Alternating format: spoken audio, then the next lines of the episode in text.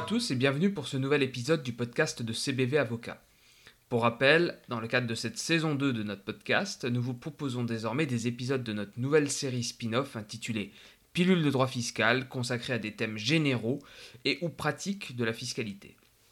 Un article de presse publié le 1er mai dernier dans Corse Matin titrait Impôt sur la fortune, les foyers fiscaux de Corse du Sud dans le top 7.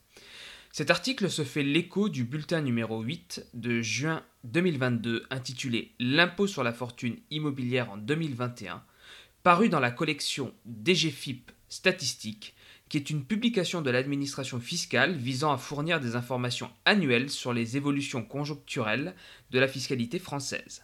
A noter qu'est d'ores et déjà paru le bulletin numéro 15 d'avril 2023 intitulé L'impôt sur la fortune immobilière en 2022 ces quelques données statistiques sont l'occasion pour CBV Avocat de vous proposer une présentation synthétique des dispositions fiscales dérogatoires applicables en Corse. Commençons par l'imposition des bénéfices des entreprises. Les petites et moyennes entreprises ou PME relevant d'un régime réel d'imposition peuvent bénéficier d'un crédit d'impôt au titre des investissements, autre que de remplacement, financés sans aide publique pour 25% au moins de leur montant. Il s'agit des investissements réalisés jusqu'au 31 décembre 2027 et exploités en Corse pour les besoins d'une activité industrielle, commerciale, artisanale, libérale ou agricole. Sont toutefois exclus de ce dispositif notamment les activités de gestion et de location de meublés de tourisme situés en Corse, ou encore les entreprises exerçant une activité de gestion d'immeubles tels que les administrateurs de biens ou les syndics, ou encore de location d'immeubles, tels que les agences immobilières, qui ne sont éligibles que si les prestations qu'elles réalisent portent exclusivement sur des biens situés en Corse. Les investissements ouvrant droit à ce crédit d'impôt sont notamment les agencements et installations de locaux commerciaux habituellement ouverts à la clientèle, acquis, créés ou loués dans les mêmes conditions, ainsi que les travaux de rénovation d'hôtels. Le crédit d'impôt est égal à 20% du prix de revient hors taxe des investissements réalisés, diminué de la fraction de leur montant financé par des subventions. Ce taux est porté à 30% pour les très petites entreprises qui réalisent des investissements éligibles. En principe, le crédit d'impôt est imputé sur l'impôt sur le revenu ou l'impôt sur les sociétés dû au titre de l'année de réalisation de l'investissement.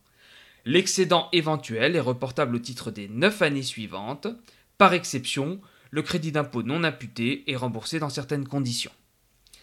Par ailleurs, le taux du crédit d'impôt pour les dépenses d'innovation des PME implantées en Corse, qui répondent à la définition européenne, est fixé à 35% pour les moyennes entreprises et à 40% pour les petites entreprises. Passons aux impôts directs locaux. Deux dérogations sont à relever. Premièrement, les propriétés agricoles qui sont situées en Corse sont totalement exonérées de la taxe foncière sur les propriétés non bâties.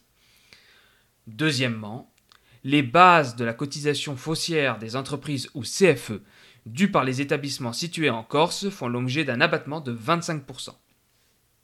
Évoquons maintenant la taxe sur les plus-values immobilières élevées. La loi de finances pour 2023 a instauré un dispositif permettant, sous certaines conditions, de multiplier par 5 le tarif de la taxe sur les plus-values immobilières élevées dans les zones de Corse dites de surspéculation immobilière. Sur cette question, nous vous renvoyons au podcast et au compte-rendu écrit que notre cabinet a dédié à ce dispositif fiscal spécifique. Vous retrouvez l'ensemble des informations relatives à euh, ce régime et dispositif particulier sur notre site. Abordons désormais la TVA. Certains produits livrés en Corse et certains services exécutés en Corse bénéficient d'un allègement d'imposition du fait de l'application de taux légaux spécifiques, qui sont au nombre de 4, allant de 0,9% à 13%. Le taux de 0,9% s'applique à la vente d'animaux de boucherie et de charcuterie à des non redevables de la TVA, ou encore aux premières représentations de certains spectacles. Un taux de 2,1% a vocation à s'appliquer aux opérations passibles sur le continent du taux de 5,5% ou du taux intermédiaire de 10%, à l'exception de certaines opérations. Un taux de 10% concerne notamment outre les opérations relevant comme sur le continent de ce taux intermédiaire, certains travaux immobiliers et les opérations immobilières soumises à la TVA, mais également la fourniture de logements dans les établissements autres que d'hébergement, ou encore la vente à consommer sur place de boissons alcooliques effectuées par des débitants de boissons, des restaurateurs, etc. Enfin, le taux de 13% s'applique quant à lui aux ventes de produits pétroliers livrés en Corse. Par ailleurs, il est à noter que les transports de marchandises ou de voyageurs entre la France continentale et la Corse ne sont passibles de la TVA que pour la partie du trajet effectué sur le territoire continental. Ainsi, les transports maritimes échappent totalement à la TVA et les transports aériens ne sont imposables que pour la fraction effectuée au-dessus du continent. Pour la partie du trajet effectuée en dehors du territoire continental, ces transports ne sont pas imposables à la TVA, mais ouvrent droit à déduction par imputation ou remboursement. Les transports aériens et maritimes de voyageurs en provenance ou à destination de la Corse sont néanmoins soumis à des taxations spécifiques. Passons enfin aux droits d'enregistrement.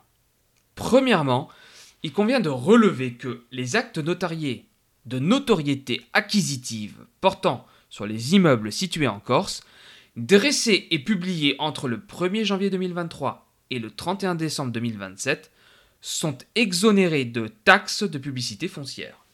A noter également que les actes de partage de succession et les licitations de biens héréditaires établis entre le 1er janvier 2017 et le 31 décembre 2027 sont exonérés du droit de partage de 2,5% à hauteur de la valeur des immeubles situés en Corse.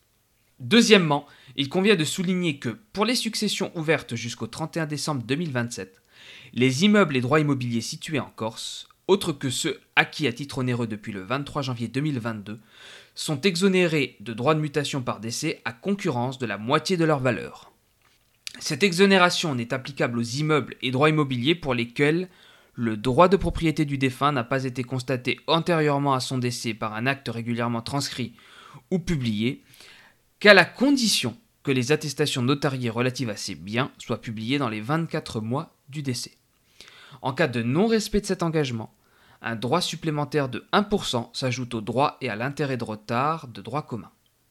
En espérant que ces quelques éléments vous permettront de mieux appréhender le régime fiscal dérogatoire applicable en Corse, n'hésitez pas à nous contacter en cas de question. Au plaisir de vous retrouver lors d'un prochain épisode. A très bientôt.